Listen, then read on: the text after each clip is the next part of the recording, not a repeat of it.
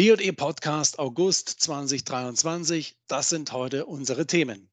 Ist die Börse 2023 ein großes Puzzle? Außerdem, Chinas Wachstum stottert. Das ruft nun überraschend die Zentralbank auf den Plan. Und Deutschland fällt weiter zurück. Ein Konjunkturprogramm ist auch weiterhin nicht in Sicht.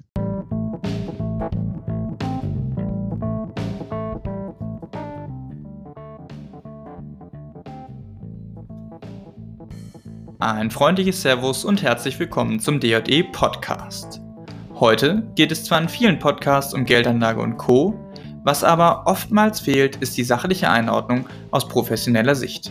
Deswegen werfen wir jeden Monat gemeinsam mit einem erfahrenen und renommierten Kapitalmarktexperten für Sie Einblick auf und in die Märkte. Unser Experte Dr. Ulrich Kafanek, Vorstand der DJE Kapital AG. Und hier ist Ihr Moderator Mario Künzel.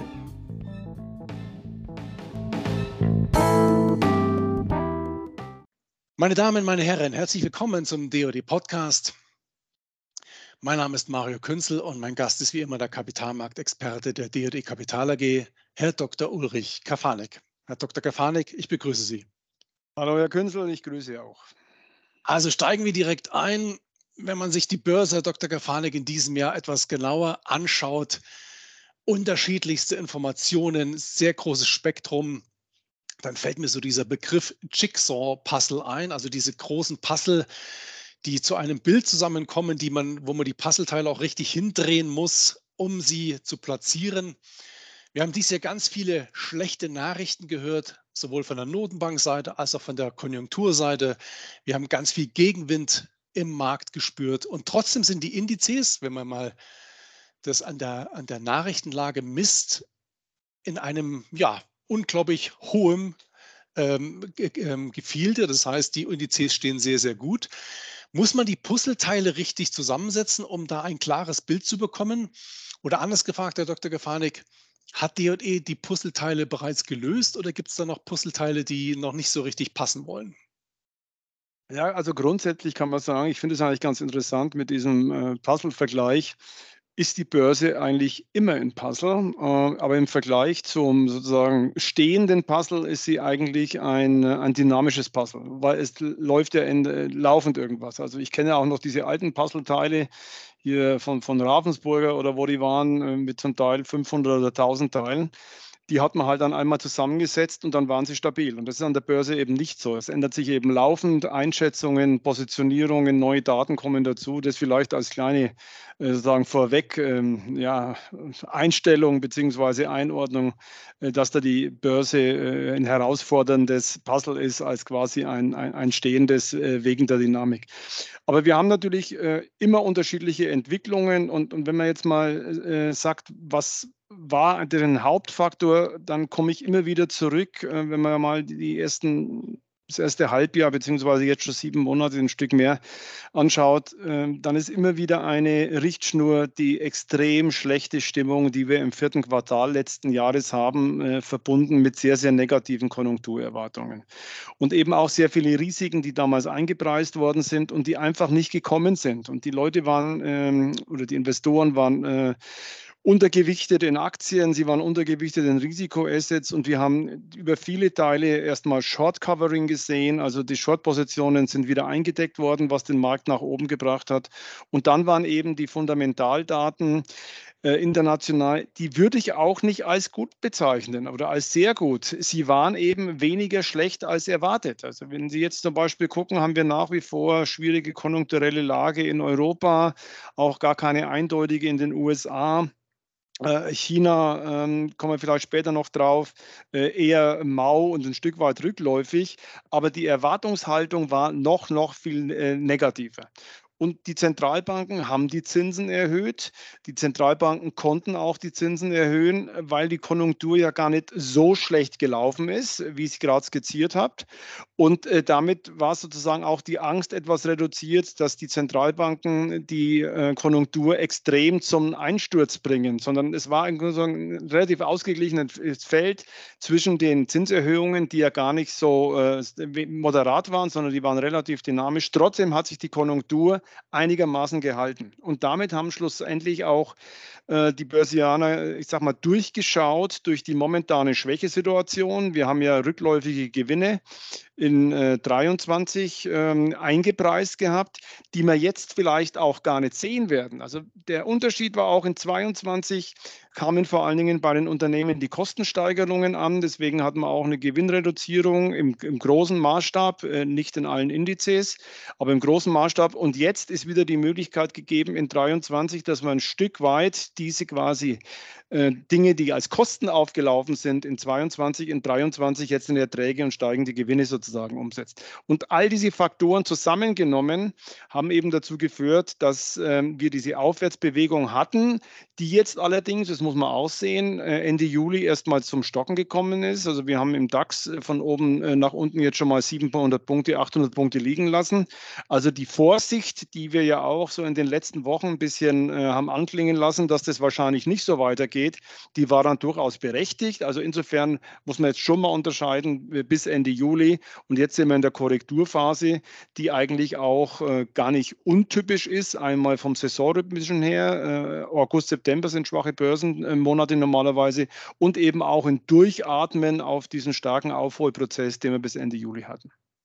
Bleiben wir euch mal bei diesem Beispiel Puzzle. Das gefällt mir jetzt ehrlicherweise ganz gut. Und bleiben wir mal bei diesen Rahmen. Man fängt ein Puzzle immer von außen an und geht nach innen rein. Äh, die Rahmenbedingungen dieses Puzzles sind klar. Wir haben eine Inflation und davon abhängig eine sehr bremsende Notenbankpolitik, vor allem in der westlichen Welt. Jetzt äh, gehen wir aber mal nach China.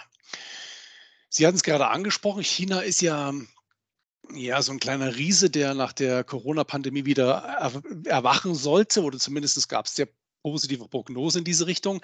Und jetzt stottert aber dieser Riese ein Stück weit wieder. Also die letzten Zahlen, die letzten Konjunkturzahlen waren enttäuschend. Die Immobilienkrise ist ein Stück weit zurück. Die Arbeitslosigkeit der Jugend ist extrem hoch. Es gibt Belastungen in allen Ecken. Auch die Nachfrage Europa-USA ist ein Stück weit zurückgegangen. Die Lieferketten sind noch nicht so richtig angesprungen. Lange Rede, kurzer Sinn. Die Notenbank in China springt nun in, in diesen Prozess hinein, hat jetzt mal die Leitzinsen für Kredite ähm, auf 2,5 Prozent gesenkt. Ist das jetzt die richtige Handlung? Wie ist das einzuschätzen aktuell in China?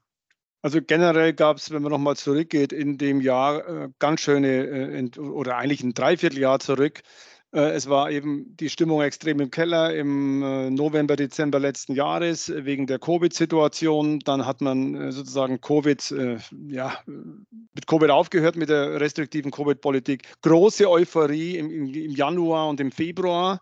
Und die Erwartungshaltung war sehr stark. Also man, der, der internationale Markt war eigentlich chinesische Aktien short im vierten Quartal letzten Jahres, dann im ersten Quartal dieses Jahres wieder chinesische Aktien long. Und jetzt die Schwierigkeiten in den letzten Wochen, das ist ja nicht nur die letzten Tage, sondern die letzten Wochen, hat wieder dazu geführt, dass beispielsweise im Fundmanager Survey eine der Hauptpositionen wieder äh, short äh, chinesische Aktien sind. Also man hat sich innerhalb von ein paar Monaten äh, mehr oder minder zwei bis dreimal gedreht, so kann man es eigentlich sagen. Mhm. Die Probleme sind da, aber die Erwartungshaltung war eben auch wieder sehr, sehr hoch ähm, nach dem äh, Swing in der, in der äh, Corona-Politik. Und es kommt eben jetzt nicht so stark wie erwartet. Und ein Punkt, der eigentlich vorher gar nicht so ähm, mehr im Vordergrund war, Sie hatten es auch kurz angesprochen, ist die Immobilienseite.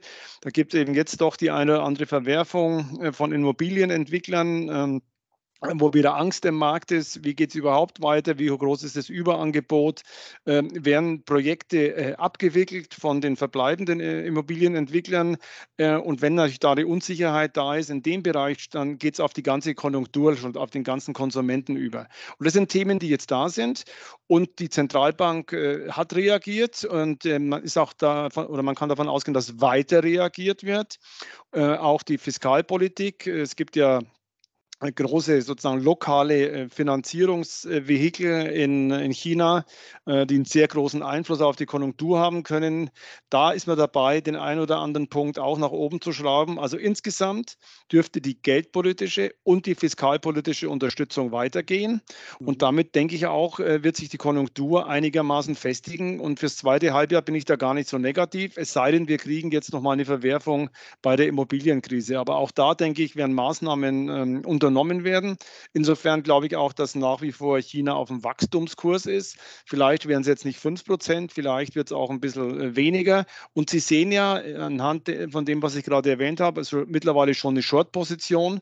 Das ist jetzt schon wieder Contrarian, also eigentlich das Gegenteil von dem ist, was die meisten machen, äh, pro für, für chinesische Aktien äh, zu sein. Sie wissen ja, ich neige da immer dazu, eher zu den Minderheiten zu gehen. Also in dem Fall würde ich sagen, ähm, die Schwierigkeiten sind da, aber Lösungsmöglichkeiten Richtung zweites Halbjahr, da bin ich gar nicht negativ. Also insofern würde ich hier in Schwächephasen äh, Aktien aus dem chinesischen Bereich, im chinesischen Umfeld von chinesischen Unternehmen eher kaufen als verkaufen.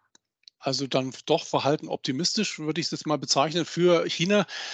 Ähm, Kommen wir mal zum zweiten Sorgenkind im, zum Schluss unseres Podcasts und das ist Deutschland. Also Deutschland fällt ja im Ländervergleich weiter zurück. Wir haben eine Rezession, wir haben äh, Einkaufsmanager-Indizes, die äh, rekordverdächtig negativ sind. Ich habe letztens mal ein Interview gehört von einem Berater der deutschen Politik, ein Volkswirt, ein Professor, dessen Namen ich jetzt gar nicht nennen möchte. Und er sagte, naja, wir brauchen in Deutschland nicht zwingend ein Konjunkturprogramm. Was wir brauchen, ist eine einen Abbau der, Büro, der, der Bürokratie. Wir brauchen Entlastung auf der Unternehmerseite. Wie ist es denn bestellt um diesen ehemals verlässlichen Wirtschaftsmotor Europas?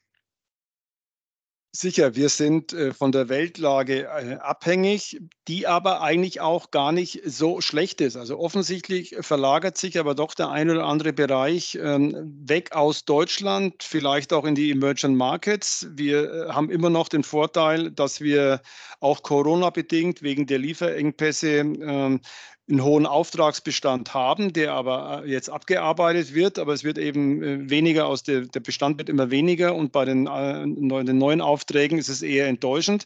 Wir haben zum Teil auch äh, vielleicht nicht mehr den richtigen äh, Produktmix, was momentan nachgefragt wird. Also zum Beispiel im, im Automobilbereich tendenziell ja eine Verschiebung ähm, Richtung äh, Elektroautos. da ist Deutschland, wie wir alle wissen, nicht besonders stark. Chemiebereich leidet dann zum Teil auch unter höheren Energiepreisen. Die sind ja nach wie vor deutlich höher ähm, als beispielsweise in den USA. Deswegen haben wir auch da ein bisschen die Diskussion über die Deindustrialisierung. Das sind alles Punkte, wie gesagt, der Produktmix, der scheint momentan nicht so optimal zu sein. Aber übergeordnet bin ich auch komplett der Meinung, äh, wir brauchen kein Konjunkturprogramm, sondern wir brauchen wirklich die Situationen, die bei uns im Argen sind. Also insbesondere jetzt auch, ähm, ich denke, da kann man von der Infrastrukturkrise sprechen. Egal, ob es jetzt quasi auf den Straßen ist oder ob es beim, beim Bahnnetz ist. Das sind große Probleme, wie über, über Jahre lang nichts gemacht worden ist. Also man kann durchaus Platz sagen, da ist geschlafen worden und zwar mit Ansage. Mhm. Und äh, macht man mal bei der, bei der Bahn, wer ist der Hauptaktionär der, der Bahn? Es ist also äh, die Bundesrepublik Deutschland. Also vor dem Hintergrund ist eigentlich auch ganz klar, wer dafür verantwortlich ist. Jetzt versucht man es zum Teil relativ schnell rumzureißen. Äh, und im Straßenverkehr genau das Gleiche. Das sind ja auch äh, öffentliche Projekte.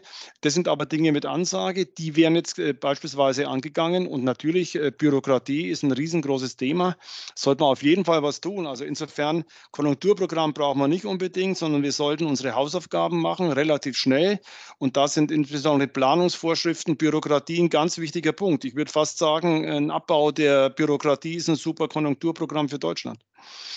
Dann hoffen wir mal, dass die äh, Politik das jetzt auch gehört hat. Also, Herr Dr. Gefanik, äh, ich fasse kurz zusammen. Das, das große Puzzle Börse ähm, ist dieses Jahr sehr dynamisch, so wie Sie es am Anfang gesagt haben. Man muss genau hinschauen, man muss die Puzzleteile zusammensetzen, aber man sollte gar nicht so negativ sein, wie es die Informationslage äh, offensichtlich zeigt. Oder habe ich Sie da falsch verstanden? Nee, würde ich auch so sagen. Also wir sehen jetzt in der Phase oder sind in einer Phase, wo dieser starke Optimismus, der natürlich dann mit den steigenden Kursen schlussendlich schon gekommen ist, gerade wenn man mal Juni, Juli anschaut, der dürfte jetzt etwas abgebaut werden. Wie gerade erwähnt, saisonrhythmisch äh, ist jetzt äh, auch eher mal saure Gurkenzeit, aber Richtung viertes Quartal, wie gesagt, bin ich gar nicht so negativ.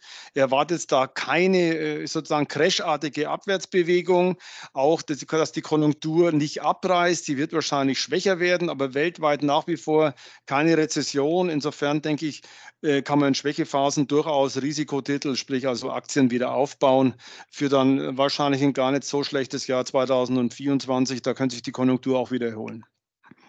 Das ist ein gutes Schlusswort. Herr Dr. Gefahrnik, wie immer, vielen Dank für Ihre Zeit und Ihnen, meine Damen, meine Herren, vielen Dank fürs Zuhören. Bleiben Sie gesund, bleiben Sie der Börse treu. Auf ein baldiges Wiederhören. Ihre D&E Kapital AG.